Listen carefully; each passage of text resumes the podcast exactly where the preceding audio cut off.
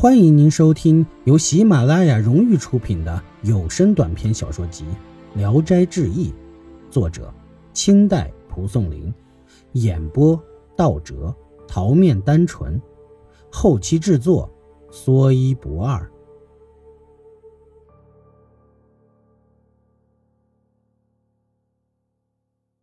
孩子仔细端详了一下，见那奴仆四肢都跟人一样。只是有条尾巴垂在后面，孩子想回去，又恐怕仆人发觉，便在乱树林里蹲了一夜。天还没明，又听见前次那二人相继走来，叽叽咕咕地说着话，进入竹丛中走了。孩子于是回了家。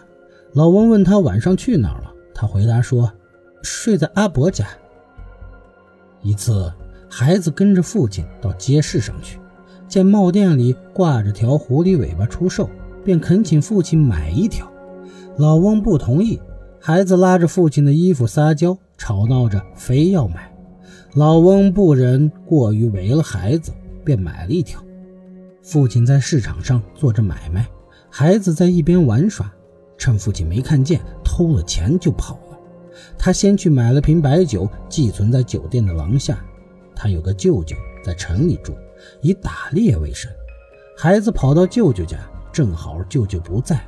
舅母询问他母亲的病情，孩子回答说：“这几天稍微好了一些，但又因为老鼠啃破了衣服，惹得他恼怒的啼哭不止，所以让我来讨猎药。”舅母便打开箱子，取了一钱猎药，包起来交给了他。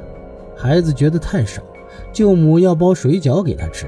孩子趁他出去，屋里没人，自己打开药包，偷了满满的一捧，藏在怀里，然后急忙跑去告诉舅母，让他不要做饭了，说：“父亲正在街市上等着我，来不及吃了。”说完便走了，去到酒店，把偷的劣药全部都偷偷的掺在买来的酒里，又在街上东游西逛了一阵子，直到天晚了才回家。父亲问他去哪里，他假说是在舅舅家。孩子从此以后天天在街上的店铺里转来转去。一天，他看见那长胡子的仆人也砸在人群中，孩子认准了是他，悄悄地跟着，渐渐地和他搭上了话。孩子便询问他住在哪里，仆人回答说：“北村。”又询问孩子，孩子假称住山洞。仆人奇怪，他住在山洞里。孩子笑着说：“我祖祖辈辈都住在洞里，您难道不是吗？”那人越发的吃惊，又询问孩子的姓名。孩子说：“我是胡家的儿子，好像曾在哪里见过你跟这两个年轻人，你忘了吗？”仆人仔细的看了看孩子，半信半疑。孩子微微拉开下衣，稍微的露出了一截假尾巴，说：“我们混在人群中，只是这东西去不掉，真是可恨呀。”仆人便问：“你在世上干什么？”孩子回答说：“父亲让我来买酒。”仆人告诉他自己也是出来买酒。孩子就问：“买到了吗？”仆人回答。我们大都很贫穷，所以偷的时候多。孩子同情地说：“唉，这差事也太苦了，当今受怕的。”仆人也说：“受主人指使，唉，不得不干呐。”孩子趁机问他主人是谁。仆人回答说：“就是过去你曾经见到的那两个年轻兄弟。”一个迷上了北城王家的媳妇儿，另一个睡在东村某老翁家。老翁家的那孩子太可恶了，我的那个主人被他砍掉了尾巴，十天后伤才好。现在主人又去他家了。说完便要告辞，说道：“不要耽误了我的事儿。”孩子说：“偷酒难，不如买酒容易。我已先买了一瓶。”寄存在酒店的廊下，就把这瓶酒送给你吧。我口袋里还有点钱，不愁再买一瓶。仆人惭愧，没东西报答。孩子说：“我们本来就是同类，练习这点东西干嘛？空闲时我还要请你痛饮一场呢。仆人于是就跟着孩子到了酒店，孩子取出那瓶酒来交给他，自己便回来了。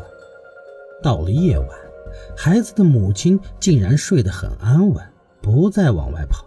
孩子心知定有缘故，告诉父亲，一同去何家园子里查看。只见有两只狐狸死在了亭子里，另一只死在草丛中，嘴里还滴滴答答地淌着血。酒瓶子还在一边，拿起来摇了摇，里面还有剩酒。父亲惊讶地问道：“你怎么不早都告诉我呢？”孩子说：“狐狸最有灵性，一旦泄露，他就知道了。”老翁高兴地说：“哈哈哈，我儿真是讨伐狐狸的陈平呀！”于是父子二人扛着狐狸回了家，见其中一只尾巴是秃的，刀痕还很明显。从此以后，老翁家终于太平下来。